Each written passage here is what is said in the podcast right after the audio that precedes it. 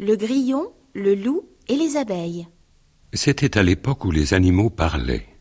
Bergers et chiens avaient si bien gardé leur troupeau toute cette journée du mois de mai que le soir venu, le loup repartit, affamé et amaigri comme une feuille.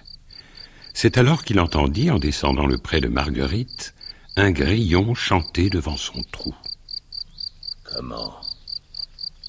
Je m'en vais le ventre creux, et ce petit malin digère en chantant Oh, vaut rien, je vais t'aider si tu veux bien m'attendre.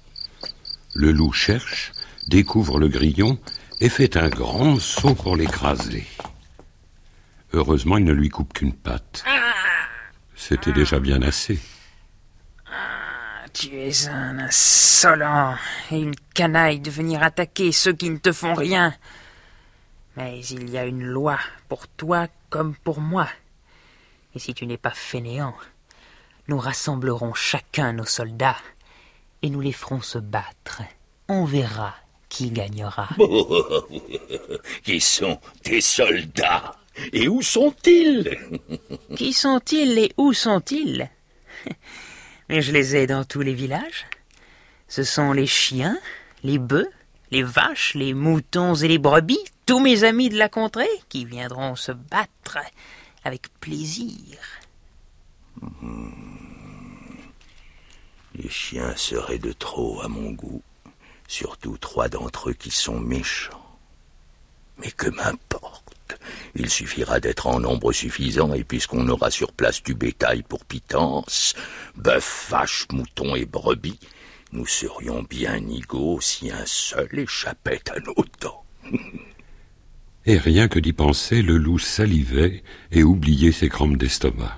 Eh bien, soit je reconnais que j'ai eu tort. Nous ferons donc cette guerre, quoi qu'il m'en coûte. Ils décidèrent alors du jour et du lieu de la bataille. Ce serait dans trois jours, au sommet de la colline.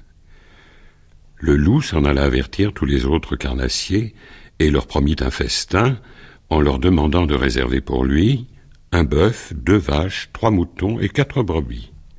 Le marché fut conclu, et tout le monde donna son engagement. Mais suivez bien l'esprit malin du petit grillon. Aussitôt le loup partit, il se traîna comme il le put sur ses trois pattes, jusqu'à la ruche pleine d'abeilles à craquer. Qui va là? C'est moi. Et il expliqua en trois mots à la gardienne ce qui lui était arrivé. L'abeille alla vite avertir sa reine qui dînait. Et la reine se leva immédiatement de table pour saluer le grillon qui était son grand ami, car il enchantait les abeilles avec ses chansons quand elles allaient chercher le miel sur les fleurs du pré de Marguerite. Bonsoir, mon voisin, tu viens bien tard. Quand le grillon lui eut conté son infortune, elle s'écria Oh, le grand fripon Elle fit soigner sa plaie avec du miel et l'invita à partager son souper. Ce n'est pas tout, madame. Vous pouvez me faire un plaisir immense. J'ai déclaré la guerre au loup et je lui ai fait croire que les bœufs, les vaches, les moutons et les brebis constituaient mon armée. Mais ne me croyez pas assez étourdi, madame, pour mener ce brave monde se laisser étriper et manger tout vif par le tas de goulus que conduira le loup.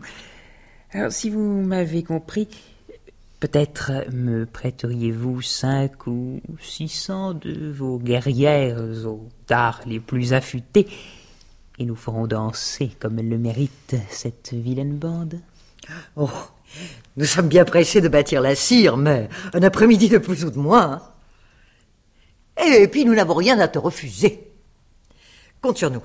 Je vais te fournir un bataillon dont le loup et ses complices se souviendront. Le jour de la bataille, vers midi, le loup arriva avec une cinquantaine d'affamés de son espèce. Ils montraient tous des rangées de dents blanches comme des crémaillères. Le loup tenait le drapeau.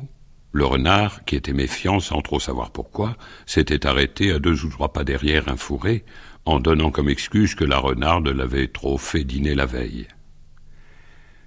De son côté, le grillon s'était fait transporter sur une feuille par quatre abeilles qui très vite se cachèrent avec les autres dans le feuillage du grand chêne qu'on voit encore sur cette colline. Eh bien, où as-tu tes soldats? Ils vont venir. Tiens, écoute, tu les entendras. Effectivement, à la minute même, les bœufs, les vaches, les moutons et les brebis qui étaient au courant de tout meuglèrent et bêlèrent, mais d'assez loin, comme vous pouvez le penser. Tous les carnassiers en avaient les oreilles dressées et les babines tombantes. Alors à ce moment précis, tout d'un coup, l'essaim d'abeilles tomba du chêne comme une pluie d'éclairs et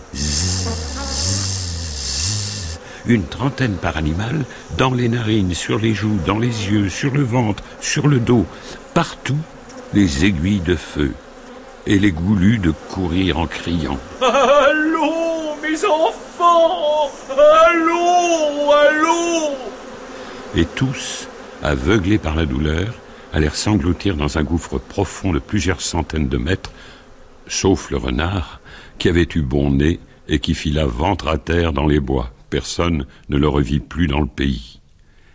Le petit grillon resta boiteux, mais très vite il rechanta pour égayer les abeilles dans leur travail. Et presque tous les jours, ils riaient ensemble comme des fous de cette fameuse bataille. Les abeilles montrèrent ainsi comment l'assemblée des petits peut venir à bout des insolences des méchants, aussi forts soient-ils.